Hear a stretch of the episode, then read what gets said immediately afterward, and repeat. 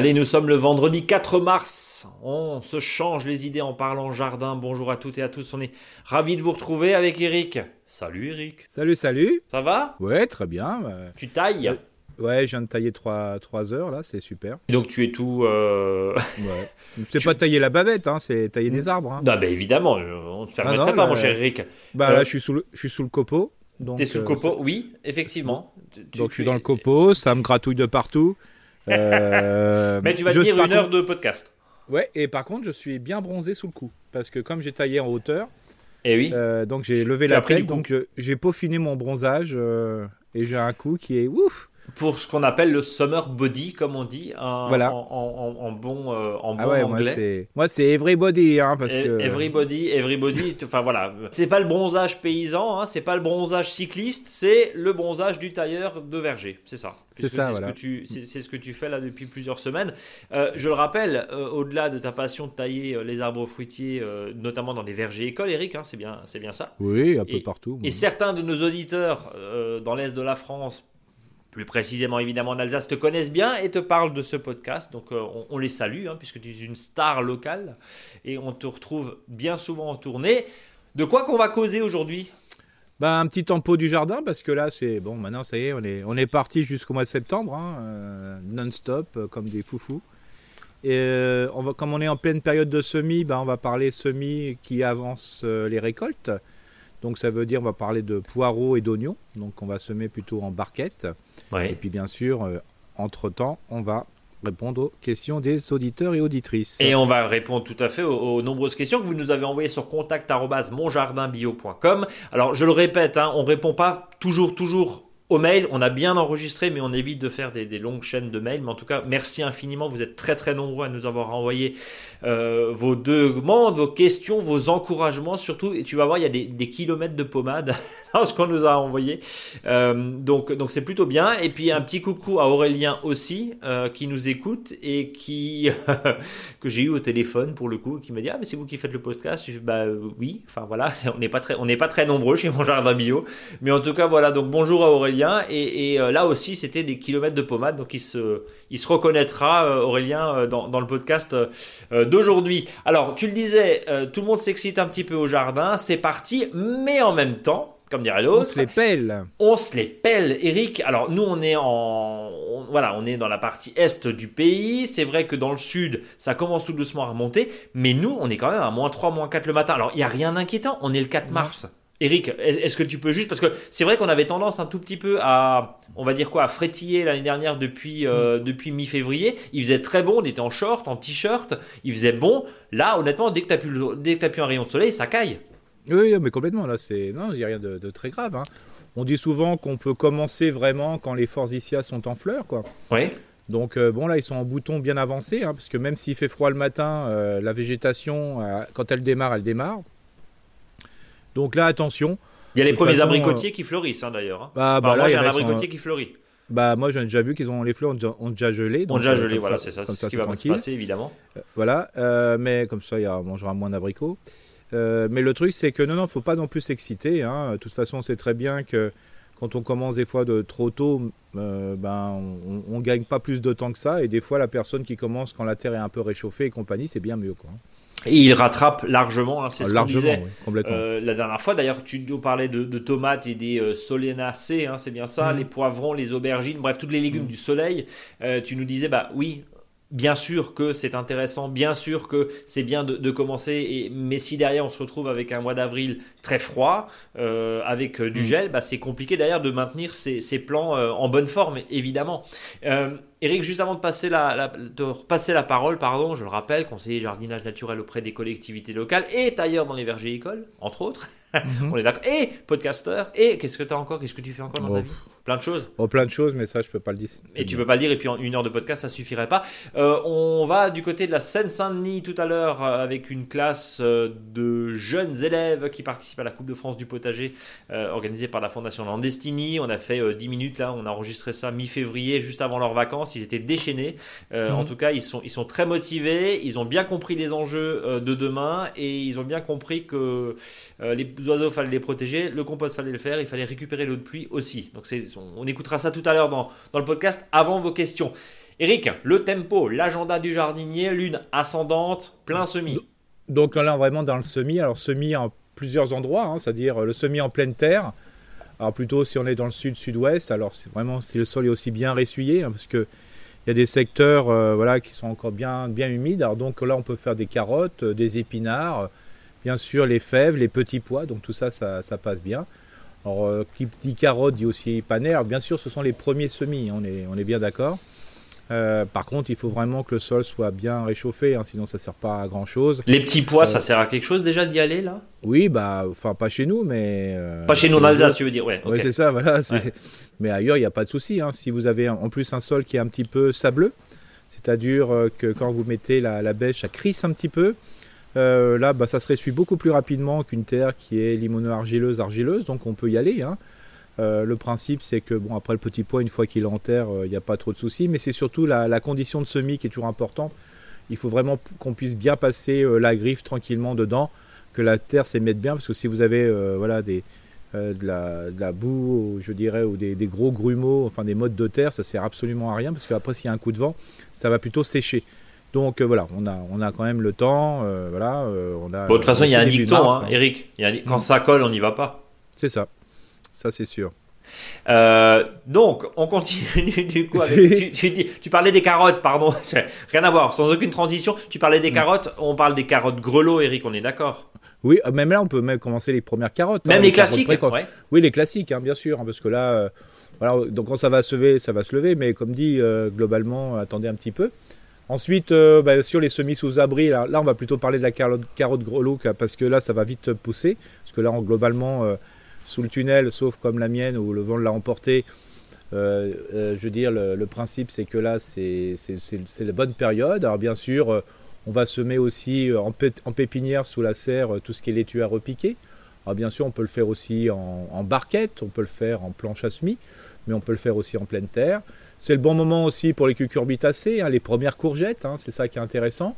les courges, bon, concombres, ça on verra un petit peu plus dans le sud de la France, sud-ouest voilà, dans, plutôt dans le nord, bah, on attend un petit peu. Hein. De toute façon, on a, largement le temps parce que une fois que ça a bien démarré, on sait très bien que cucurbitacé, mieux vaut pas qu'il y ait d'arrêt dans la pousse, euh, surtout pour le concombre, parce que quand il s'arrête, après, il a du mal à, repartir et il fait pas des, belles choses. Donc, il faut mieux qu'il pousse d'une manière instantanée. C'est pour ça qu'il y en a qui préfèrent même faire les semis en pleine terre quand c'est bien chaud. Euh, ils gagnent des fois leur temps. Hein. Et puis, bien sûr, euh, en barquette, on en parlera après, on parlera des oignons des poireaux d'été qu'on pourra mettre aussi en barquette. Hein. et qu'on mettra bien sûr dans un premier temps peut-être, euh, je veux dire, un peu au chaud dans la maison et puis après on va le finir euh, sous le tunnel ou le châssis. Quoi.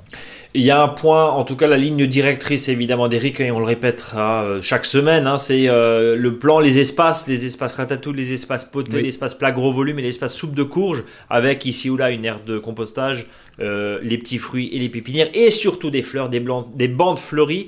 Euh, tout ça, vous le retrouvez, hein, vous tapez euh, sur notre blog Mon Jardin Bio, là, le, pardon, le, plan du potager, les, différents espaces, et puis on, vous le remet des fois dans la, dans la newsletter, c'est toujours intéressant, parce que finalement, on se casse un peu moins la tête avec les associations, ben, avec les légumes copains, les bah, légumes bah, de toute façon, En ce moment, faut pas trop se casser la tête. Il faut aussi utiliser beaucoup les primeurs, c'est-à-dire les légumes qui repoussent. Hein. Euh, par exemple, euh, ou des légumes qui n'ont pas fini de pousser, hein, comme euh, les choux, tout ce qui est choux paumés, notamment aussi les choux-fleurs, romanesco et compagnie. Donc là, selon les secteurs, manger les légumes de, ce que, vous avez encore dans le jardin, hein, les bleds qui repoussent, les salades qui se sont ressemées ou qui repoussent aussi parce que les conditions se sont, ils ont stoppé un peu pendant l'hiver, ils n'ont pas gelé parce qu'il n'a pas fait vraiment très froid, et donc ils redémarrent. Donc là, contentez-vous déjà de ce qui repousse ou ce qui reste encore au jardin. Hein. Il y en a même encore qui récupèrent des pommes de terre. Euh, l'autre fois, je suis allé dans un jardin, euh, il y avait encore plein de carottes. Alors, c'est pas la peine de s'exciter à semer des nouvelles choses s'il y a encore des trucs à manger. Quoi. Donc là aussi, euh, même si on est dans l'anticipation systématique, hein, et tu le disais, c'est important, c'est pas forcément terminer d'abord les stocks, quoi. C'est ça, c'est ça, ça oui, oui, voilà. C'est ça important parce que quand on voit les, par exemple les panais, ou l'autre fois j'étais dans un autre secteur, il y avait plein de poireaux, mais des, des, dizaines et des dizaines de poireaux dans les jardins. Bah, voilà, on finit un petit peu là-dessus. Puis comme il fait un peu frais, bah, ça, ça, passe très très bien. Et puis pourquoi pas faire des, des, des, repas un petit peu d'été, je dirais, avec les légumes d'hiver. Hein. ça marcherait très bien aussi. Hein. soyons plutôt dans le râpage que dans la cuisson. Hein. Donc c'est plus intéressant. Et puis bien sûr, il y a encore un semis qu'il faut faire à fond. C'est le semis vraiment au chaud, mais là, euh, c'est-à-dire que c'est vraiment à l'intérieur. On peut refaire encore des aubergines, des, des puis bien sûr le fameux trio euh, tomates, euh, poivrons et piments. Quoi. Et puis euh, ça évidemment ça prend du temps. Hein. Euh, j'étais désespéré l'autre jour. Euh, qui dit bah sois patient. Oui effectivement elles sortent là. Et une fois que c'est sorti l'aubergine ça y va. Hein. Ça, ça, pousse, ça, ça, pousse, effectivement très vite. Mais il faut au moins 10 jours et pourtant il fait, il fait, très chaud chez nous. Bah là j'étais avec une amie qui voilà on a taillé ensemble et donc elle a fait ses semis de, de tomates. Hum. Bon elle a un chauffage au sol. donc qu'est-ce qu'elle a fait? Chauffage au sol. Bon une température donc ça peut être correct aussi dans la maison bah, 8 jours. Hein. Euh, voilà, et là, même s'inquiétait, elle dit Oh là, faut que je fasse attention parce que. Ça pousse très vite, c'est ça. Elle mettait un petit plastique dessus pour vraiment concentrer la chaleur. Euh, là maintenant, pour pas que ça file de trop et que justement ça dessèche, euh, faut être calme. Mais en 8 jours, les tomates, ça lève. Hein. Oui, donc et encore une fois, avec toute la problématique derrière, de les maintenir, parce que au bout d'un moment, au bout de 4-5 feuilles, il va falloir les transplanter, mais vous les transplantez où Du coup, dans le salon, parce que s'il fait froid, tout le monde n'a pas forcément de serre, c'est compliqué derrière la cohabitation, quoi. Hein. c'est ça, c'est ça, euh, voilà. C'est pour ça que les, autres, les tomates, quand il y en a qui me disent, bah moi je, je commence pas avant euh, fin, fin mars, début euh, avril, mais pourquoi pas hein. Très bonne idée, hein toute façon, on va rappeler les seins de glace, c'est vers la mi-mai et avant, ce n'est pas la peine de les mettre parce qu'il y a des risques. Alors évidemment, bon, on a, on a une visibilité quand même en termes de, euh, en termes de météo à, une petite semaine. On voit s'il y a des, des, coups de froid, mais c'est vrai que bon, c'est pareil. Hein, s'il pleut, on a eu des années où, où tu plantes tes tomates, il pleut, il pleut, il pleut, il pleut. C'est pas forcément très bon non, plus euh, pour le démarrage. Donc voilà, c'est des légumes. On va le rappeler quand même, des légumes du soleil. Donc euh, la réponse est dans le, est dans le nom. on a fait le tour du tempo. Oui, là, il y a tranquille. Hein. Mais ça n'empêche pas que si des fois vous taillez, euh, même si c'est pas la, la, bonne période, hein, de toute façon à partir du 12 mars, euh, euh, là vous pouvez recommencer à tailler. voilà, par exemple j'ai coupé, j'ai trouvé du romarin en retombant là. bah, j'ai taillé un tout petit peu, bah, j'ai le bouturé, hein, même si c'est pas tout à fait l'époque. Profitez-en aussi pour bouturer le maximum de choses. Hein. Ça fait toujours plaisir et si vous faites un troc plante, ça vous permet d'avoir de la matière pour l'automne prochain. Quoi. Un autre point euh, qui, est, euh, qui fait partie de ce sommaire et de ce podcast en ce vendredi 4 mars, c'est notre petite rencontre avec euh, des plus jeunes, très motivés par le jardin, même à 5, 6, 7, 8, 9, 10 ans. Hein, ça fait toujours plaisir. Je vous propose de les écouter. Une interview enregistrée il y a quelques semaines, juste avant les vacances. On file en Seine-Saint-Denis. À tout de suite. Allez, c'est parti. On va se rendre du côté de Spin. C'est en Seine-Saint-Denis, donc dans la région Île-de-France, où j'accueille Alison et Sarah. Bonjour à vous deux. Bonjour. Vous êtes enseignante donc dans cette classe hein, d'école primaire et on accueille Anouar, Joël, Jachan, Aziza et Fariza. Bonjour à vous cinq. Bonjour. Vous avez entre 6 et 11 ans et on va parler de potager forcément. Alors, euh, vous, c'est la première fois que vous participez à, à, cette Coupe de France du potager et je crois que c'est même la première fois que vous lancez un potager cette année. C'est bien ça? Oui. Alors, euh, l'idée, c'est de voir un petit peu avec vous euh, si euh, ça vous met en joie, si ça vous intéresse tout ça. Comment ça vous intéresse? Comment surtout vous appréhendez tout ça? Et je crois que dans votre équipe, donc c'est la première année, félicitations à vous hein, de, de, vous être lancé là-dedans, dans ce dans ce concours qui accueille encore une fois, on le répète chaque semaine, hein, les établissements scolaires, mais aussi des clubs de sport, des entreprises, des étudiants, des associations. Bref, tous ceux qui veulent participer à cette Coupe de France du potager organisée par la Fondation Nordestini. Euh, dans votre équipe, vous êtes plus de 200 à participer. Concrètement, comment ça s'organise? Parce que, euh, oui, dis-moi. On est environ 230 élèves à participer au potager. Et comment ça s'organise Justement, parce que c'est beaucoup, beaucoup, beaucoup de monde. Alors, qui, qui est responsable de quoi? Qui va planter? Qui va semer? Qui va, euh, je sais pas, retourner la terre? Qui va récolter? Tout le monde et à chaque récré, c'est en fonction des récrés. Les CP en premier, les CE1 en deuxième, les CE2 en troisième, les CM1 en, quatrième et les, CM, et les CM2 en cinquième. Il y a un roulement qui se fait pendant la récréation. Est-ce que ça t'embête pas de louper de la récréation pour faire du potager? Non. Pourquoi? Parce que en fonction, en fonction du soleil, on va le tourner avec les maîtresses ou avec une maîtresse ou un professeur. Et, et, du coup, vous profitez, euh, question peut-être à Alison et à, Sarah, vous, vous, profitez du coup du temps de la récréation pour pouvoir aller euh, gratter la terre, c'est ça? Pour simplifier un peu? En fait, le potager est sur roulette. Et Ah. euh, comme il y a énormément, il y a des gros arbres dans la cour, on a Oui. décidé de mettre nos potagers sur roulette. Donc chaque classe est responsable sur son temps de récré, donc ça prend quoi deux minutes, de déplacer les potagers selon le, le soleil dans la cour pour qu'ils soient toujours euh, bien euh, situés. Alors c'est bien d'avoir des arbres dans la cour. Hein. En plein été, j'imagine, ça fait de l'ombre. Oui, c'est- quand même- oui, oui. c'est quand même très appréciable. Mais, mais du coup, alors ça, c'est pour l'organisation, l'entretien, j'allais dire général. Mais qui décide quand semer, quand planter? Parce que bon, ça doit être euh, quand même une, grosse organisation. Je sais pas qui veut répondre. Bah, c'est un peu chacun son tour en fait. On, a, Ouais. on va décider en conseil de- d'école de quels légumes et quels fruits on veut planter et selon les les enfants vont rapporter et euh, on, on décidera euh, qui plante quoi comme légumes à quelle période.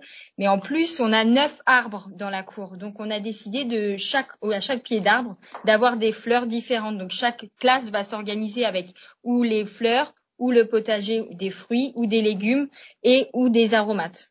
Qu'est-ce que vous avez planté Qu'est-ce que vous allez planter? On va planter du radis, des betteraves, de la fraise, des carottes, du chou, de la tomate et, C'est bon et des aromates. C'est pour faire des soupes? Oui. Oui. Alors justement, euh, vous avez euh, et vous allez planter euh, et euh, je crois que c'était Alison hein, ou Sarah qui, qui nous dit il y a un instant vous avez planté aussi des fleurs. Les fleurs, ça sert à quoi dans le jardin? C'est pour faire joli seulement? Ça, ça fait de la décoration. Ouais, très bien. Il y a le sens esthétique, c'est bien? Et les abeilles, c'est pour les nourrir. D'accord. Donc l'idée c'est de nourrir aussi les abeilles? Oui. Oui. Alors à côté de ces fruits et ces légumes, qu'est-ce que vous voulez faire dans le potager? Mais est-ce que vous avez mis, euh, je sais pas moi, des nichoirs, des mangeoires, un compost, des hôtels à insectes, un épouvantail peut-être? On Alors- a fait un hôtel à insectes. Et ça sert à quoi ça, un hôtel à insectes? Ça sert à, faire un abri aux insectes, fait éloigner les, les nuisibles. Quelqu'un a rigolé quand j'ai dit un épouvantail. C'est vrai, vous avez un épouvantail? Oui, oui. Bien. Et vous avez fait ça comment? On a fait ça Attends, avec... va le chercher vous. alors, alors, là, pour ceux qui nous écoutent, c'est très visuel, pardon. Euh, on va essayer de décrire. Alors, je vois des yeux. on est, on est à distance, évidemment. hein. Il y a une règle de, une règle de maître. Euh, Décrivez-moi ce, cet épouvantail. Tiens. On a fait euh, avec un balai et des perles et des bouchons recyclés. Et on a rajouté des petites décorations pour faire ses yeux, son nez et sa bouche. Et il a le nez qui brille, la bouche qui brille. Il a des gros yeux, hein, pour ceux qui n'ont pas l'image. C'est absolument magnifique. Et des Euh, fleurs. Et des fleurs, justement. tu as raison de le préciser. Euh, ça sert à quoi cet épouvantail, tiens? Ça sert à faire fuir les oiseaux qui veulent manger toutes nos cultures. Bon, et du coup, vous les aimez quand même un petit peu les oiseaux, j'imagine. Est-ce que vous allez vous allez l'utiliser quand cette année Alors, c'est ça hein? Et il s'appelle Gilbert. Ah bah voilà, Gilbert l'épouvantail, très bien. En plus, il a il a même droit à son nom. Pourquoi ça vous plaît autant d'avoir un potager à l'école? Avoir un potager, ça donne de l'expérience. Comme ça, euh, nous- on pourrait manger nos cultures, apprendre aux autres. Et avec nos amis, on pourrait cultiver, euh, apprendre un peu sur la nature et rigoler ensemble. Et aussi parce que pour tisser des liens d'amitié et pour qu'il y ait plus de verdure et de nature dans la récréation. c'est pas mal ça, comme, discours, ça nous plaît. En tout cas, est-ce que certains d'entre vous ont un potager à la maison? Quelques élèves ont un potager chez eux. Moi, par exemple, j'ai un cerisier. Je cultive avec mes grands-parents et mes cousins un potager selon les saisons. En été, on pratique les fraises, les framboises, les fleurs et les tomates cerises. Et en automne, les citrouilles et les potirons. Est-ce que cette expérience justement avec tes grands-parents ou avec tes parents pour euh, tes, tes petits camarades, est-ce qu'elle te sert Est-ce qu'elle te sert à donner du coup et à dire sur le potager à l'école, bah ça moi je sais faire et, et à montrer à tes à tes petits copains? Oui. À l'inverse, est-ce que vous apprenez quelque chose? Alors ju- juste pour pour repréciser, Alison, Sarah, vous avez déjà commencé par exemple avec des légumes d'hiver, des, des semis forcément très rares cet hiver, ou vous allez vraiment commencer là en mars-avril Mars-avril, on a vraiment commencé à faire la construction du potager. Donc, on a coupé euh, toutes les planches avec eux à la scie sauteuse. On les a assemblées avec les, avec les clous. Ils ont poncé les, les planches. On les a fait vraiment participer, mais ça débutera après les vacances euh, d'hiver. après les vacances d'hiver et on dit au revoir à Gilbert très bruyant. Oui. Gilbert l'épouvantail très bruyant qui vient de retourner euh, dans sa maison avant de ressortir au potager. Euh, question euh, par rapport à, tout ça, la question qu'on se pose, c'est bien sûr les récoltes. Comment vous allez faire pour vous, je parlais de soupe tout à l'heure, mais comment vous allez faire pour vous répartir un petit peu ces récoltes-là? Bien sûr, c'est dans, dans, quelques mois, mais comment vous allez faire? Parce que 230 participants, ça, il va y avoir de la, il va y avoir la bagarre pour récupérer tout ça. Non, on pensait proposer, par exemple, avec la menthe qu'on compte planter, faire des, des citronnades, euh, peut-être faire un peu des confitures avec ce qu'on aura en fraises, faire plein de petites choses pour que chaque classe puisse bénéficier de, de nos récoltes. Le but, c'est d'expanser, euh, de, de, de, devenir encore plus grand et chaque année rajouter un potager pour qu'à la fin, euh, on en ait un par classe. L'idée, c'est vraiment partie intégrante de votre euh, cursus, j'allais dire, et puis de votre programme scolaire, en transformant, en faisant des ateliers de transformation, parler de, de confiture il y a un instant, de, de citronnade, d'orangeade, et, etc. L'objectif, c'est vraiment de mettre tout ça en contribution. Voilà, et en fait, nous, le, le but, c'est à la fin de, de passer en école euh, labellisé et que notre école soit entièrement écolo avec tous les, dispositifs, les dispositifs euh, mis en place. Un, mot là-dessus juste parce que tout le monde ne connaît pas forcément ce que c'est. Vous, vous dites l'idée c'est d'encourager les établissements scolaires dans une démarche de développement. Dans une démarche écologique parce que on forme les citoyens de demain et les initier à cette euh, démarche dès le plus jeune âge, bah, je pense que ça peut faire que du bien à notre planète et à notre façon de, de consommer. Donc euh, vraiment, c'est, on est dans une école euh, qui a ce, cette démarche-là. Alors, question à vous cinq, les élèves, et puis vous aussi, hein, euh, vous qui nous écoutez, euh, Alison et, et, Sarah, je vous remercie pour ce point de, de précision. Euh, Qu'est-ce que vous diriez à des camarades, par exemple dans d'autres écoles, qui euh, bah, hésiteraient peut-être à se lancer dans un potager, qui hésiteraient peut-être à, à, faire du potager ou à concourir euh, à, ce, à, cette Coupe de France? Qu'est-ce que vous pourriez lui dire? Oui, je t'écoute. On pourrait leur dire que, que même s'ils y croient pas, ben ils peuvent le faire et réussir et faire une expérience. Il y a tout le monde qui va t'aider et vous êtes vous êtes 230 donc ça devrait aller, ça devrait le faire. Vous allez commencer par quoi? On, arrive tout doucement à la fin de cette interview. Vous allez commencer par quoi là?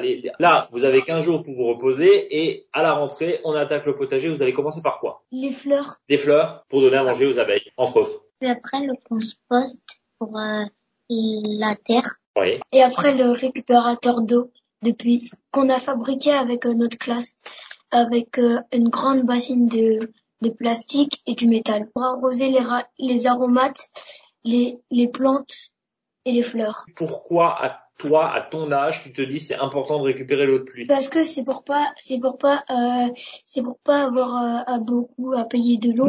Ouais. À gâcher de l'eau.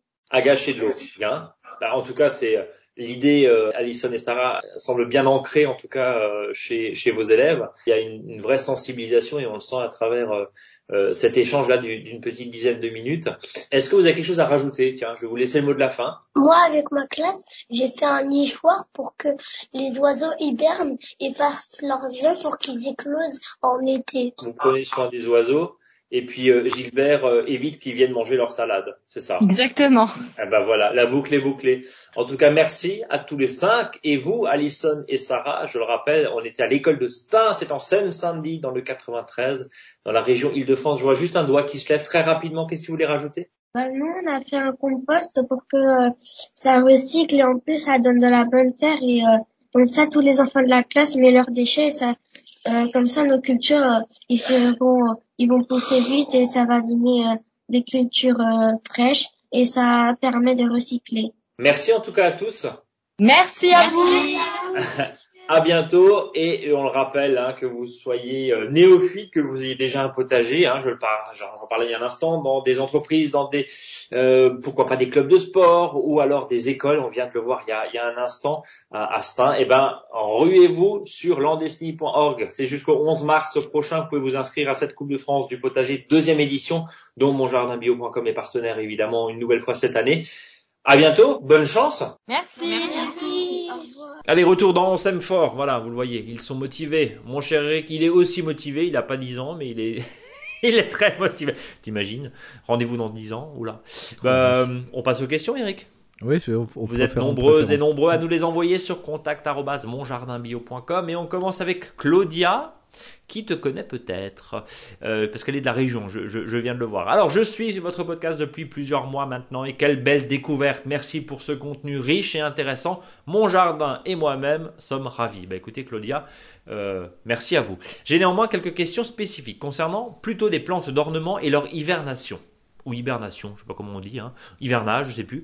Euh, j'ai des, des gazanias en pot, habitant en Alsace, dans la vallée de la Bruche. J'ai mis mes gazanias en hibernation à la cave devant une petite fenêtre et je les ai arrosés quelques fois euh, assez légèrement. Ils étaient bien verts et plutôt touffus lorsque je les ai rentrés, mais à présent ils sont très secs. Quels sont vos conseils pour les faire reprendre au printemps en extérieur Une bonne coupe de tout ce qui est sec? Ou pensez-vous que les plants sont morts? Bah, le gazania, euh, principe, il reste. Euh, tu nous rappelles juste ce que c'est, à quoi ça ressemble? Bah, c'est une plante qui des fois, enfin, qui est vivace, Mais ce qui est souvent annuel dans nos secteurs, euh, voilà, plutôt de l'est, hein, parce que c'est une plante euh, du sud africain, donc euh, c'est un peu, voilà, un peu plus compliqué. Alors c'est une fleur qui est souvent jaune ou, rose un petit peu, voilà, bicoloreux. c'est une très jolie plante, voilà, très intéressante. Hein. donc c'est très bien adapté, plutôt adapté au climat méditerranéen, donc mais en pleine saison il n'y a, a, pas de souci. donc bah là, toutes ces plantes-là, toutes les plantes considérées comme annuelles, enfin qui sont vivaces mais considérées annuelles dans nos secteurs, c'est très compliqué de les conserver. Quoi. Ça, c'est le. La mais c'est peine perdue ou finalement Non, c'est pas peine perdue. Hein. Je veux dire, euh, le principe, c'est souvent on a tendance à aller trop les arroser, mais souvent quand il y a une perte de, je dirais, de, végétation, euh, ça pose euh, grand souci. Hein. Mais bon, moi, je, je, laisserai quand même le, voilà, euh, la possibilité euh, de, les ressortir. Hein, euh, mais parce que c'est quand même une plante qui résiste jusqu'à à peu près moins 4, moins 5, comme beaucoup de plantes d'ailleurs qui sont considérées comme annuelles chez nous, mais qui sont été vivaces. Mais bon, c'est quand il fait vraiment trop froid, ça pose gros soucis. Qu'il faut hein. les rentrer, quoi. Chez ma maman, par exemple, il y a des géraniums qui sont encore dehors, là, et qui vont repousser très très bien, parce qu'il n'a pas fait très froid. Hein. Alors des fois, c'est des fois, c'est le problème, c'est le passage à la cave qui leur donne euh, plus de mal peut-être que de les laisser. Oui, mais en même temps, alors bon, tu, dis moins 3, moins 4, la rusticité, en même temps, on ne laisse pas forcément des plantes et ce type de plantes euh, au plein milieu du jardin. Euh, elles sont en général plutôt soit dans des pergolas, soit dans des endroits un petit peu plus abrités peut-être du froid. Donc il y a peut-être moyen de les laisser quand même dehors quand il fait pas trop froid. C'est ça? Oui, c'est ça. Mais bon, chez nous en Alsace par exemple, hein, ou dans le Grand Est, c'est pas la peine. Hein, c'est c'est peine perdue. Par contre, dans les climats un peu plus doux du sud, ça peut, ça peut revenir. Donc je dirais, allez, euh, je mets 50%, je mets, je mets, je mets une pièce euh, pour, euh, voilà, pour, qu'elle reparte. Ouais, pour qu'elle reparte. Le seul problème souvent, c'est que justement, il y a des fois, soit c'est trop humide parce que la condition de la cave est trop humide quand on l'a mis quelque part, par exemple, ou soit elle est assez complètement desséchée. Donc voilà. Donc, en gros, euh, mi figue mi raisin là dans l'histoire. Voilà, c'est ça. Je suis, bah, c'est toutes ces plantes. Il y en a plein, plein, plein. Hein. Toutes les plantes d'ailleurs de euh, qu'on va mettre des fois dans les massifs, euh, dans des vasques ou dans des jardinières. Comme dit, la plupart des plantes autres, je veux dire que celles qui sont connues comme comme annuelles, la plupart de ces plantes d'origine africaine ou de zones un peu plus des tropiques sont considérées, comme dit, ce sont des vivaces, mais sont considérées comme annuelles. Dans les... Donc pourquoi pas hein. Moi, je sais qu'il y a plein de plantes qu'on ne devrait pas acheter, hein, qu'on devrait tester, qu'on devrait laisser, euh, je ne sais pas, sur une loggia ou dans une zone comme ça un petit peu fraîche et qui pourrait repartir au printemps. Hein. Voilà, en tout cas, euh, Par contre, il faut bien rabattre la plante, hein, c'est-à-dire qu'il faut, euh, voilà, il faut. Donc c'est quoi? C'est coupe sévère et puis. Coupe sévère, voilà, et puis la, de la sortir même en ce moment, ça serait une bonne, une bonne idée, quoi. Quand il fait chaud, et puis de l'enlever, quoi. Le soir, la rentrée. Ouais. Voilà, comme les plantes tomates finalement euh, dans quelques semaines. même question pour mon Solanum jasminoïde que j'ai préféré garder en pot en prévision de son hivernation à l'intérieur, donc à la cave, hein, qui est à présent tout sec. Pareil, il peut reprendre. Si oui, comment Pareil, même combat. Ouais, alors là, on peut sur des sur des plantes comme ça qui sont un petit peu plus drues, euh, le test de l'ongle est quand même très efficace. Hein. c'est de bien vérifier à la base de la plante s'il y a encore un petit peu de verre, euh, la plante va repartir. Donc là aussi, il faut une coupe sévère. Hein. Tout ce qui est euh, voilà, tout ce qui est les jasmins, voilà, c'est une plante traditionnelle, je dirais, au niveau horticole et de voilà, de, qui est une plante d'été chez nous qui est très jolie. L'intérêt, c'est souvent de les couper à ras et de les mettre pas forcément dans une zone, comme dit, euh, privée de lumière. Euh, pas trop les arroser, Voilà, des fois même une température de 15-16 degrés, ben ça pose aucun souci. hein. C'est plutôt ça. On a toujours peur euh, de qu'ils aient trop froid et on les met à la cave, mais là, la bonne idée, ça serait plutôt de voilà de les- Mais là aussi par le solanum, là je, je testerai aussi, hein. mais Mhm. vérifier avec le test de longue pour voir si il y a des Si ça vit encore, vertes. si c'est encore Ouais, vert. Bon, voilà, Voilà, Claudia. Mais Ah. ce sont des plantes vivaces, hein, donc pas de souci. Bon, euh, en vous remerciant sincèrement pour, pour votre retour. Oui, la problématique de l'hivernage, hein, euh, de enfin, de- oui, de l'hivernage, d'hibernation des plantes, c'est que, bah, euh, problématique de lumière dans la cave, on n'a pas forcément toujours de la lumière, et puis on oublie des fois d'arroser. Bon, voilà, C'est ça. ça. Ça dessèche. ça dessèche. Et voilà. des- et des fois- ou alors on arrose trop. Bon. C'est ça, d'un seul coup, on dit oh là là, ça sèche. On va mettre Ouais. un grand coup de flotte. Euh, Oui, voilà, c'est bon, ça le problème. Non. Mm. Allez, on passe euh, à la question de Rudy. Attention, il y a d'abord un peu de pommade. hein. Donc bonjour à vous deux. J'ai découvert votre podcast il y a seulement quelques mois et depuis je ne loupe pas un seul épisode. Votre format est vraiment fantastique. Je ne connais pas d'autres podcasts, tout thème confondu, qui répond aux questions des auditeurs de la sorte. Continuez encore longtemps, s'il vous plaît. Bah écoutez, on va essayer. hein. C'est l'idée. Nous avons acheté une maison de ville avec un beau jardin, 700 mètres carrés, dans la banlieue de Lille, il y a presque trois ans. Nos deux tentatives de potager n'ont pas été très fructueuses car le terrain est bordé de grands arbres et la terre n'est pas terrible, très argileuse, très compacte. J'ai décidé d'acheter une petite serre adossée de 5 mètres carrés pour y mettre la partie ratatouille du potager que j'installerai mi-mars à la place d'arbustes et de petits fruits au meilleur endroit du jardin. J'ai en tête de créer un système qui récupère l'eau de pluie qui tombe sur la serre pour la pousser dans la serre afin de limiter les arrosages. Voici mes questions, après le contexte. Y a-t-il des recommandations pour préparer le sol d'une serre et où qu'on remplace une zone occupée par des arbres Je pensais déplacer tout mon compost démarré en septembre dernier dans la serre pour avoir une couche fertile et compléter avec du terreau premier prix.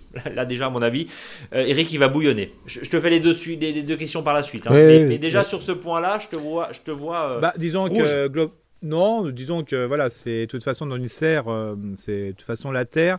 Son gros souci, c'est qu'au bout d'un moment, il va pas passer l'automne, l'hiver, c'est-à-dire qu'il va manquer toute cette humidité. Hum. Donc d'où l'intérêt d'avoir un sol qui soit très riche en matière organique, justement pour quand on va arroser, ça garde le maximum d'eau et que la sol soit de plus en plus équilibré. Donc l'idée de, déposer du compost, je trouve ça très très bien. Si vous achetez du terreau premier prix, euh, pourquoi pas, mais il faudra le laisser dessus. C'est pas le peine de le mélanger avec toute la terre parce que si c'est vraiment du terreau premier prix, il y aura beaucoup de, branches, ce sera pas une bonne décomposition. Je- Alors je- moi déjà, pour faire des économies, euh, je proposerais à l'auditeur euh, simplement de mélanger avec son compost s'il en a assez. S'il en a assez, ça sera peut-être plus efficace que de mettre rajouter du terreau premier prix. quoi. Je, je disais, tu, tu, tu fulmines parce que le compost démarré en septembre n'est pas forcément mûr. C'est dans ce sens-là que je le disais. hein. Ah d'accord, je croyais que c'était par rapport au terreau. Non, c'était pas par rapport au terreau du tout. Alors le, le terreau, après, euh, Rudy fait, fait ce qu'il veut, mais bon, il y a- évitez juste là où il y a de la tour parce que Alors bah j'ai pas non j'avais pas trop relevé j'avais pas trop relevé ça parce que comme ce seront des légumes fruits d'après ce que j'ai compris Oui. Et Ouais, donc ouais. il peut ça, le compost peut être pas très bien décomposé c'est pas très grave. C'est pas très grave. Bon, ok. Mais, mais, mais à vérifier quand même, quoi. Oui voilà bah si c'est un compost qui a 3-4 mois et puis bon en réalité il a bougé un petit peu en septembre octobre début novembre parce que euh, globalement euh, voilà après ça s'est arrêté. Euh, donc tout ce qui est légumes du soleil ne demande pas forcément un compost très bien décomposé donc le fait de le mélanger à la terre au mois de mars va permettre qu'il y ait une reprise et comme ça il sera peut-être prêt dans de bonnes conditions euh, pour le mois de mai quand, il, les, quand il- les, pieds de tomates seront repiqués ou peut-être fin avril si on a une zone bien ensoleillée. Quoi. Donc, et, et, et bien sûr, notre compost qui est pas tout à fait décomposé, on va mettre une petite couche. hein. On est d'accord, Eric hein? Bien sûr. Voilà, on, est- on est Voilà. d'accord. Euh, juste, non, mais sur le terreau premier prix, encore une fois, il n'y a, il y a pas de- y a pas d'aimant, mais même premier prix, ça risque de coûter cher parce que vous avez un petit peu de surface quand même. Donc bon, Oui, c'est ça. Quand je pensais premier prix, c'était du terreau universel. Ouais, Euh, souvent, c'est- le cas. Et quand c'est du terreau universel, euh, faut pas oublier que des fois, il est très très ligneux, quoi. Donc, c'est pas top top. hein. ouais, Et ça appauvrit ouais. plutôt le, sol dans un premier temps parce que euh, pour décomposer ces, ces déchets très ligneux, il y a une petite fin d'azote. Donc, voilà. La fin d'azote, hein, c'est-à-dire euh, on, on va prendre l'énergie en gros pour pouvoir. euh, enfin, Bah, le, disons le- que le les sol va donner beaucoup d'énergie pour pouvoir dégrader et en gros, c'est l'effet C'est ça, c'est ça euh, les, voilà, le- tout ce qui est micro-organismes vont prendre l'azote et les nutriments dans le sol au, au détriment des plantes pour décomposer la matière organique qui n'est pas tout à fait décomposée. Alors, question numéro 2. En dehors des classiques tomates, poivrons, aubergines, concombres, y a-t-il d'autres légumes à installer en priorité dans la serre plutôt qu'en extérieur quand on cultive à l'île Euh, En complément, j'aurais deux carrés potagers de 2 mètres carrés devant la serre pour mettre les petits pois, haricots verts, pommes de terre et courges, courgettes. Donc on voit déjà, hein, Rudy, il a déjà Mhm. l'espace ratatouille Ouais. dans la serre, Mhm. l'espace plat gros volume, petits pois, Ouais. haricots verts, pommes de terre et l'espace courge euh, dans ces carrés potagers. Euh, Qu'est-ce qu'on y met dans la serre, Eric? Bah disons que alors attention si c'est une serre adossée, il faut qu'elle soit quand même bien aérée quand parce que quand il fait chaud, il fait chaud quoi.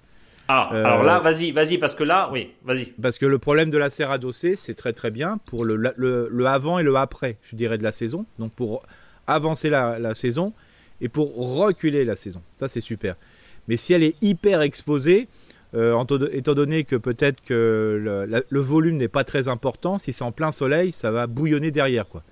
Donc euh, même pour des tomates, il fait des fois trop chaud. hein. On va juste Donc, rappeler euh, quand même un certain nombre de choses, euh, Eric, parce que, bon, c'est vrai que les serres, c'est super, c'est un luxe formidable de les avoir, que ce soit des ados Ouais. euh, hein, ou, ou effectivement euh, des serres, mais il y a quand même deux petits soucis.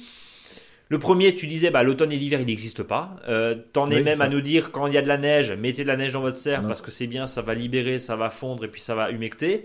Euh, Rudy nous disait, bah, je vais faire un système effectivement pour récupérer l'eau de pluie Ça, c'est Euh, une très bonne idée. ouais. Très bonne idée aussi, parce que ça permet vraiment de garder. Et, et c'est vrai que personne ne le fait. T'arrives en fait, tu commences à planter un truc mi-mars dans ta serre. En fait, c'est la, c'est un bac à sable, quoi. C'est tellement sec. c'est ça, c'est ça. Et puis il n'y a pas de vie. Il n'y a pas de vie, c'est- sec, c'est aride. Enfin voilà, c'est un vrai désert. Et puis à côté de ça.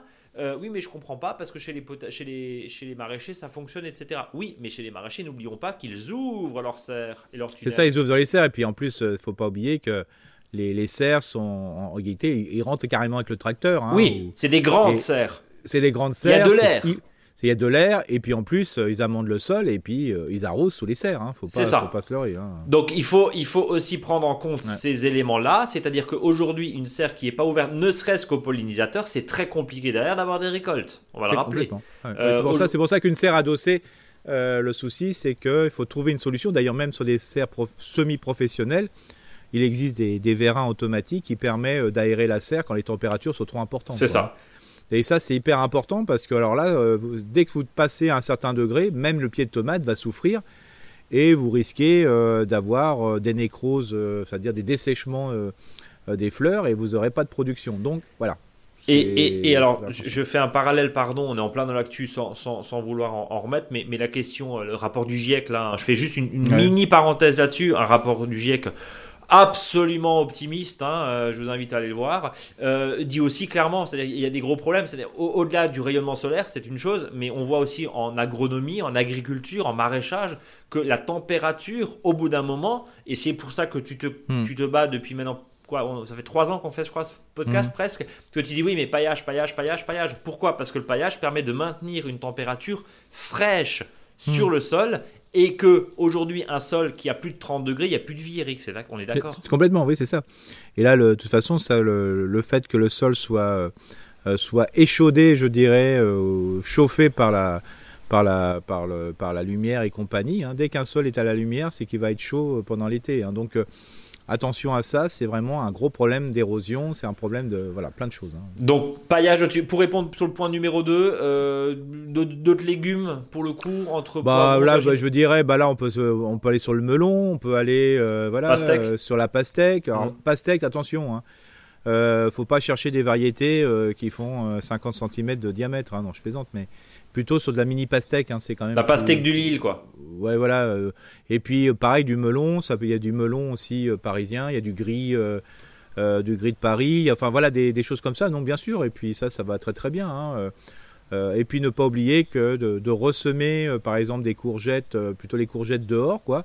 Mais pourquoi pas d'en semer, je dirais, à partir du mois de juillet pour avoir sous la serre des courgettes plus tard, quoi. Eh ben, transition toute trouvée. Question numéro 3 de Rudy. Comment savoir à quelle période, et ça, ça va intéresser plein de monde, à quelle période semer et planter quand on cultive en serre? Les infos ne sont disponibles, les infos disponibles, pardon, ne prennent en compte jamais ce paramètre. Merci d'avance pour vos réponses et longue vie à On s'aime fort, signé Rudy. Euh, une serre, un ado, un tunnel, ça permet d'avancer de reculer de combien de semaines? Question toute bête. Bah, globalement, alors déjà, un, plus la serre a du volume, euh, je dirais, est dans une situation précoce, ça peut aller euh, propice, je veux dire, ça peut aller un mois avant et un mois après, tranquille. Ah ouais, donc 4 semaines, quoi, clairement. Oui, 4 semaines avant, 4 semaines après. Et après, ça peut être encore plus tranquille si les températures, par exemple, en fin de saison, euh, sont pas très très froides. Bien sûr. Et là, euh, vous pouvez gagner facilement 8 semaines, 3 mois, impressionnant. hein. C'est la preuve, là, il n'a pas fait vraiment froid. Bah, les salades d'hiver dans les serres, là, ils sont monstrueuses. Quoi. Donc, c'est un bon investissement. Encore une fois, Ah, bon, tout ça est, est- est- est à voir sur le long terme, mais ça peut être très intéressant, effectivement, euh, pour avancer ou reculer justement ces récoltes. Le, le but du jeu, c'est que surtout, il faut pas que pendant euh, la saison, je dirais, où on peut mettre des légumes dehors, vous ayez des trucs à l'intérieur de la serre. Parce que ça, c'est encore pire. Je veux dire, faut pas mettre des, des légumes dans la serre en, en juin, juillet, euh, août, euh, début septembre. hein. Je veux dire, ces légumes-là, ils sont dehors.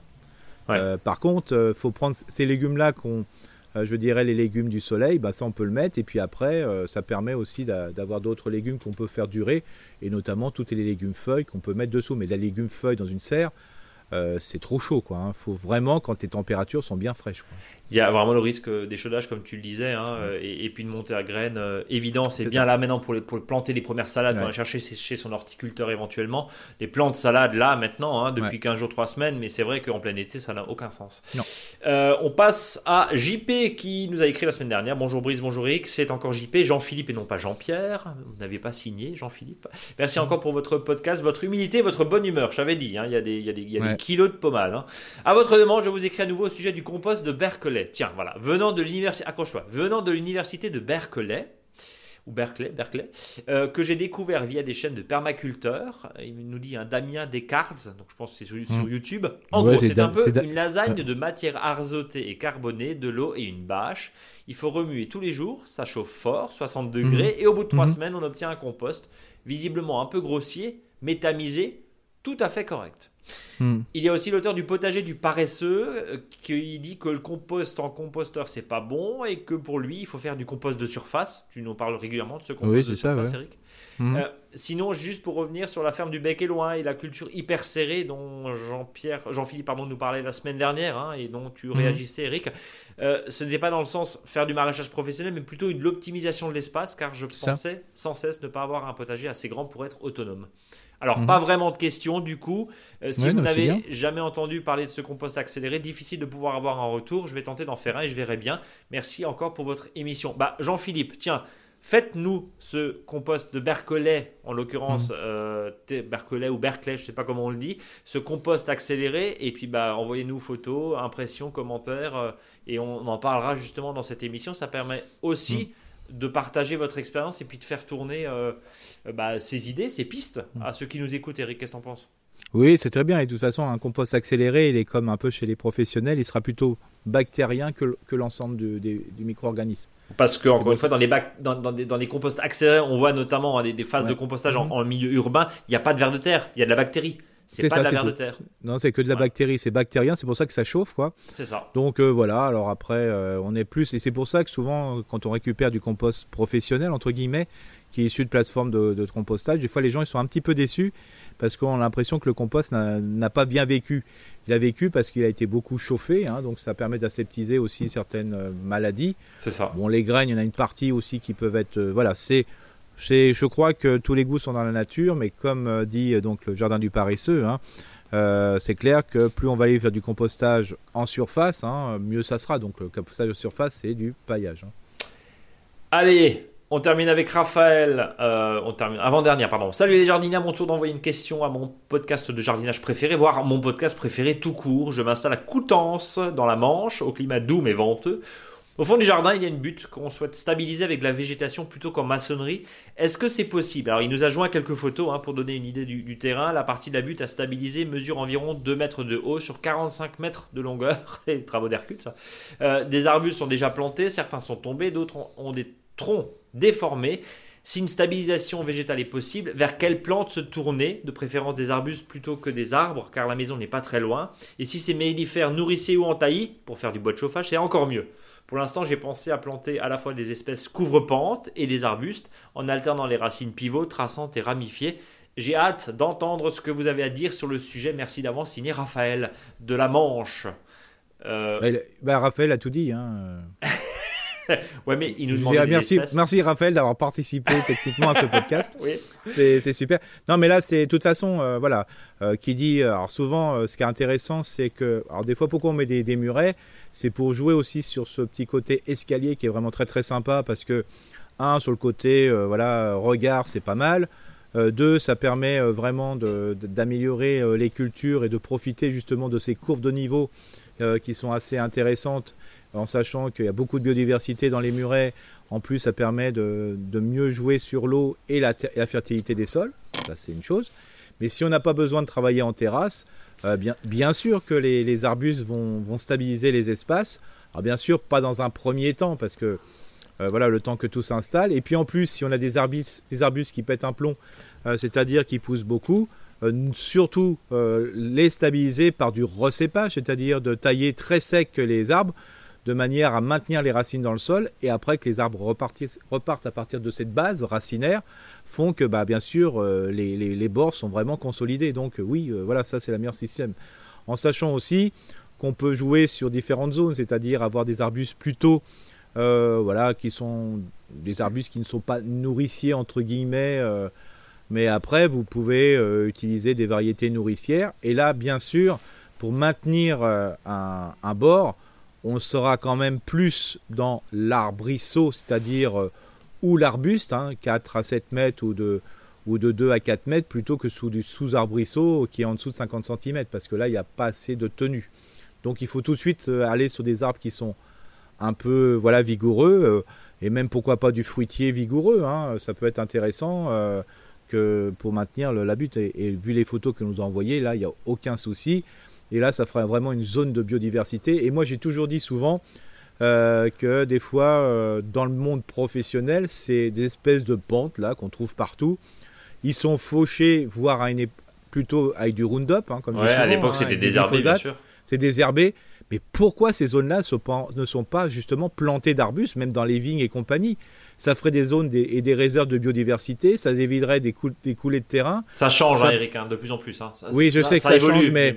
non, mais je dis ça parce que je me suis baladé l'autre fois et je me suis énervé, quoi, parce, que, mm. parce que je dis, mais là, mais c'est, je, je, comprends qu'on ne puisse pas cultiver.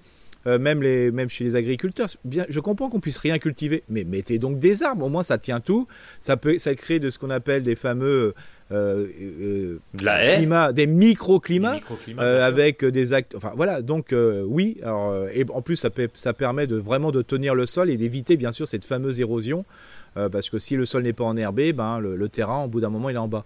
Donc oui, oui, oui, oui, oui, oui, pour le pour le pour mettre des, des, arbres. Alors on peut même on peut même imaginer, et ça je vais le faire, c'est que sur des terrains en pente, bah, si vous avez des amas de bois euh, par exemple, euh, parce que vous avez fait de la taille, de la micro-taille, hein, pas des lagages, hein, de la micro-taille, bah, couvrez ces zones-là, euh, mettez vos arbustes et que vos arbustes retiennent ces branches, ils vont très très bien pousser dans cette masse végétale. Hein. Clairement, mettez du végétal, mettez ces haies, mettez tout ce qu'il faut, et puis. ah oui, encore un, encore un conseil, faut pas planter en, en ligne. C'est-à-dire que il faut plutôt planter en quinconce, hein, c'est-à-dire il faut, faut pas faire des lignes, quoi. faut planter même par touffe, euh, c'est mieux. Euh, comme ça, ça crée des, massifs végétaux, puis planter très serré. Quoi. Et puis ça permet encore une fois de retenir hein, tout le talus, puisque c'est euh, la première préoccupation, là en l'occurrence, de, Raphaël. Oui, il y a même des possibilités, c'est que si vous mettez des arbustes déjà un petit peu, un peu forts, c'est de mettre des branches, par exemple des lagages en travers, hein, c'est-à-dire les branches sont adossées sur vos, sur vos arbres. Quoi. Bon, voilà, Raphaël. Ah, c'est euh, super. Et on va terminer avec euh, cette avalanche de, de, gentillesse par Ras Freddy qui nous dit, super fidèle à ce podcast hebdomadaire depuis plusieurs mois maintenant et jamais déçu, permet de suivre les saisons au jardin avec plein de conseils d'experts et une belle ouverture d'esprit. Vraiment bravo à vous deux pour cette belle réussite. Bah, merci à Ras Freddy qui nous a laissé un, un petit message sur Apple Podcast. Donc n'hésitez pas évidemment vous aussi à nous noter, à nous laisser des commentaires. Ça nous fait bien plaisir. Des classements, ça nous fait monter dans les classements également avec, vos étoiles. Et puis à parler de ce podcast autour de vous. Questions, réactions, commentaires, contact monjardinbio.com contact monjardinbio.com. Vous ne faites pas forcément un accusé de réception. Encore une fois, on évite d'envoyer des mails pour rien. On l'a expliqué la semaine dernière, mais en tout cas, on vous répond en direct, j'allais dire dans ce podcast. Euh, on salue juste le chat du bureau qui vient faire des ronds de jambes. Il veut que je lui ouvre la porte. Donc si vous entendez miauler, c'est pas moi, c'est pas le repas de midi, c'est simplement notre chat qui est en forme et on la salue. Eric, on passe au dossier de la semaine. Mais il n'avait pas de questions? Le chat? Non, le Raphaël là? Euh, Non, c'était pas Raphaël, c'était Ras Freddy. Ras Freddy Non, il n'y avait pas de, il y avait pas de questions, c'était juste comme ça. ah, c'était ah ouais, bah on, lui fait un gros bisou alors. Ah bah voilà, j'ai son pseudo, hein, Ras Freddy, Frédéric Freddy, je non, ne sais pas. mais, ça, mais je fais un bisou au, au... Eh ben, à tout le monde. Au pseudo. Eh ben écoute, tout va bien. Euh, on passe au sujet de la semaine et au dossier de la semaine qui est euh, et qui comporte. Euh, on va parler pardon de barquettes, de poireaux et d'oignons. Alors l'idée, c'est évidemment la potée, c'est bien ça. Hein oui, c'est ça. Alors on est plus dans la. Oui, voilà, on est plus dans la potée. Et surtout, ce qui est intéressant, c'est ce que là, ce qu'on va dire va être valable en réalité dans tout ce qui est semis, petites graines ou grosses graines, dans des support qui peut être des barquettes de récupération. Ça va nous plaire parce que c'est que de la récup là. C'est que de la récup, ah, hein, notamment j'en ai fait ce matin, euh, j'ai mangé des moules euh, et j'ai récupéré euh, quand j'étais invité les barquettes en plastique. Alors je sais que c'est mieux d'acheter les moules, je dirais au kilo, mais des fois ça arrive qu'il y a des barquettes. Alors je récupère les barquettes. Donc l'intérêt c'est que si vous prenez une barquette ou tout support, il faut qu'il y ait au moins 5 cm de hauteur. Euh, plus de 5 cm, c'est mieux. 3-4, euh, c'est un peu compliqué. Si vous êtes un professionnel, oui, ça il sait faire parce qu'il va mettre ça sur des zones qui sont très humides, mais euh, du 5 cm et au-dessus, c'est bien mieux. Alors surtout, ce qui est important, c'est que vous mettiez un terreau de semis, un terreau horticole ou un mélange avec moitié-moitié entre terre du jardin et de votre compost mûr. C'est ça qui est important. Là, il faut bien mélanger, ou ça peut être même les trois en même temps, hein, terreau, horticole, voilà, plus euh, un peu de terre et un peu de compost, ça va très très très bien. Donc l'objectif c'est de, bien remplir euh, ces barquettes. Alors je rappelle aussi, il faut que le substrat soit tamisé, hein, parce que ça c'est quand même mieux, sauf si les graines sont vraiment très grosses comme les courges, mais là c'est pas nécessaire, mais là on va travailler sur du poireau. Donc le but du jeu c'est que je remplis à peu près à, moitié, deux tiers euh, la barquette, hein, de manière à avoir au moins 4 à 5 cm déjà de, de terreau. Et c'est là que c'est important, ça, il faut plomber, c'est-à-dire avec soit un autre pot de la même taille ou une petite planchette de bien tasser le sol. C'est ça qui est important pour qu'en réalité, quand vous allez semer vos graines, ça soit fait sur une zone qui soit tassée. Euh, d'ailleurs, euh, si vous, êtes agriculteur ou si vous euh, vous intéressez à cette matière, l'intérêt c'est quand les gens vont, les agriculteurs, les professionnels vont faire un lit de semences, en réalité, la semence va être déposée sur une terre qui est un peu plus tassée. Ça, c'est important. Et là, donc, vous faites la même chose. Donc, vous, vous tapotez avec une planchette ou avec le, même contenant euh, qui a la même forme, comme ça, vous emboîtez en, en, réalité les deux contenants, comme ça, ça tasse. Donc, ça, c'est important. Ensuite, vous humidifiez avec un pulvérisateur. Hein. donc, ça aussi, ça peut être de la récup. Hein. Je lève le doigt, Eric. Oui. je peux? Oui. Euh, moi, j'ai alors pulvérisateur. Quand, tu es dans la cuisine, comment te dire? Euh, Ceux qui habitent avec toi en général, ils sont pas super contents parce que tu en mets plein les vitres. Ouais. On est d'accord. Mhm. et, donc moi du coup, bah, je prends, je prends une, je pense, je sais pas si tu fais pareil, mais je prends une bouteille euh, plastique de récup en l'occurrence. C'est de plus en plus rare. Et, puis derrière des petits trous dans le bouchon et on retourne et en fait ça permet de faire vraiment du goutte à goutte et ça permet d'éviter d'en mettre partout. C'est ça. Le principe, c'est surtout de pas euh, que ça coule partout. Euh, oui. Voilà, c'est ça le but du jeu. Parce que sur la tapisserie, euh, c'est compliqué. c'est ça. Donc c'est pour ça que vous prenez ça. Et une fois que le sol est humide et pas mouillé, dégorgé d'eau, vous semez votre petite graine de, je dirais, de poireaux. dont, elles sont, dont, elles sont, noires, donc c'est pas pratique des fois de les repérer, mais bon, avec un peu de concentration, ça se fait. Et donc l'objectif, c'est d'en mettre, mais pas 3 tonnes. Hein. Le but du jeu, il faut qu'à peu près que les graines soient séparées voilà, entre 1 à 2 cm, hein, donc c'est à peu près la largeur d'un doigt. Donc pour vous dire qu'il n'en faut pas beaucoup, parce que sinon après vous êtes forcé de les éclaircir. Une fois que j'ai fait ça, je rajoute du terreau dessus, euh, à peu près euh, voilà, 5 mm, 4-5 mm, Et je recommence, une fois que j'ai rajouté, à plomber avec ma petite planche ou, le, ou, le, ou mon, mon conteneur euh, que j'ai laissé vide que puisse, puisse tapoter. Et après, vous arrosez nouveau, soit avec le système Brice euh, avec le petit bouchon ou le pulvérisateur qui en fout partout. Euh, donc ça, vous pouvez l'utiliser. Et donc comme ça, vous avez vraiment un, semis que vous avez fait qui est nickel. Alors ça, c'est valable aussi euh, quand vous le faites dans des barquets, dans un, par exemple, si vous semez des courges, mais ça, ça sera dans une quinzaine de jours. Enfin, vous pouvez commencer à faire des courgettes, mais la grosse, la grosse, le gros semis, c'est plutôt dans 15 jours. Ben, vous prenez un pot, vous remplissez de deux tiers le, pot de terre de, ou de compost. Enfin, quand je dis terre, hein, c'est terreau, hein, bien sûr. Et puis là, euh, qu'est-ce que vous faites? Vous tassez avec un autre pot vide, de manière que ça fasse un lit. Vous déposez vos graines, puis vous remettez du compost dessus, et vous tassez ensuite. Et là, vous avez vraiment une graine euh, qui va rester vraiment bien en surface et qui va pas couler si vous arrosez. Utilisez même pour les grosses graines, dans un premier temps, un pulvérisateur ou un système goutte à goutte, parce que ça vous évite de, de, de, de faire couler vos graines et votre terreau. Et ça, c'est vraiment très efficace. Eh ben voilà, et euh, maître mot, patience et un peu de chaleur quand même. On, tu nous rappelles un petit peu les, les températures? Oui. Alors là, il faut savoir que globalement, il euh, faut à peu près, euh, voilà, c'est une quinzaine de degrés, hein, 12-15 degrés. Alors les poireaux, ça lève plus facilement -hmm. que les oignons. Euh, voilà, il faut une dizaine de jours pour que ça puisse lever, hein, 10 à 15 jours.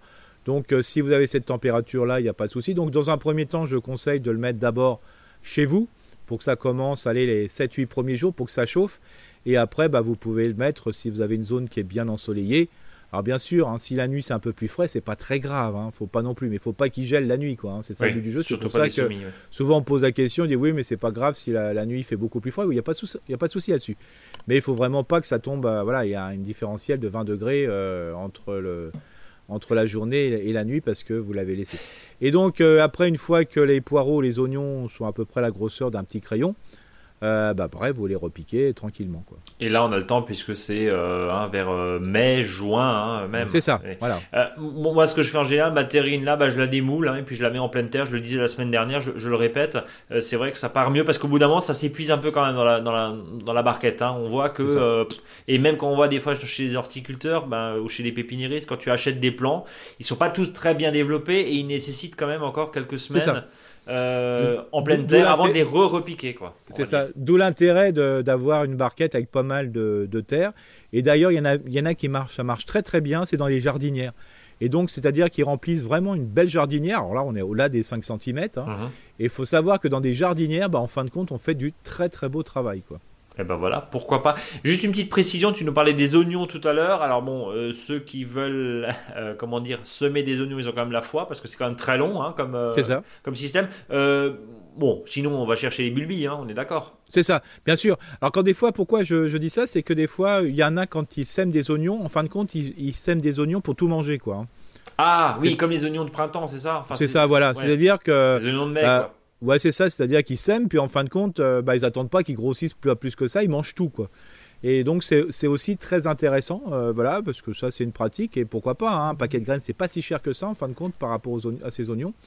Alors, mais faites attention de ne pas trop mettre de graines non plus, hein, c'est ça le but du jeu. Hein. Donc semer aéré, comme finalement l'histoire de nos radis, hein, tu en as enfin, tu vas en parler dans quelques, ouais, la semaine prochaine, je pense à mon avis, on va parler radis ouais. déjà. Euh. L'idée c'est vraiment de semer aéré, d'éviter de devoir, ça fait toujours mal au cœur de devoir rééclaircir, euh, c'est évident. Et puis après, ben, euh, mmh. l'idée c'est euh, bien sûr arroser un peu de température. Mmh. On a vu hein, une quinzaine de degrés. Et puis dès que c'est bon, on peut, on peut voilà. mettre ça sous serre. On va même faire un petit test avec les auditeurs et les auditrices. Si vous pensez une barquette pour semer votre paquet de graines, ouais. bah, pensez à nous, rajoutez deux barquettes. Donc ça fera trois barquettes et vous verrez en trois barquettes vous avez beaucoup plus facile, ça sera beaucoup plus facile à, avec, à y arriver que de semer dans toute une barquette parce qu'il n'y aura pas assez de place. Bon. C'est ça qui est important. Semer mais très très très clair. Donc là je suis en train de me rendre compte que j'ai mal fait, comme quoi on apprend tous les jours hein, et à tout âge, c'est évident. Non mais par exemple... j'ai semé très des... serré là les poireaux pour le coup. Oui. Bah ce qu'il y a c'est que bon, on le voit très bien, hein. de toute façon une barquette en principe c'est du 25 ou 50 poireaux quand vous les achetez. Hein. Ouais, euh, les ça, grandes ouais. barquettes, c'est 50 poireaux, donc c'est pas grand chose, 50 poireaux. Hein. Dans une barquette, ça ne représente rien. Et je sais que les apprentis, euh, quand ils font, euh, voilà, quand ils commencent à bosser, euh, bah, souvent ils en mettent 3 tonnes et demie ou pas assez. Quoi, hein. Mais souvent, ceux qui n'en ont pas mis assez, bon, malheureusement, il faut vendre deux barquettes parce que quand c'est vendu les barquettes à 50, il faut qu'il y ait 50 poireaux quand même dedans au moins. Mais là, c'est ce qui est intéressant, c'est qu'en fin de compte, les poireaux se développent beaucoup mieux.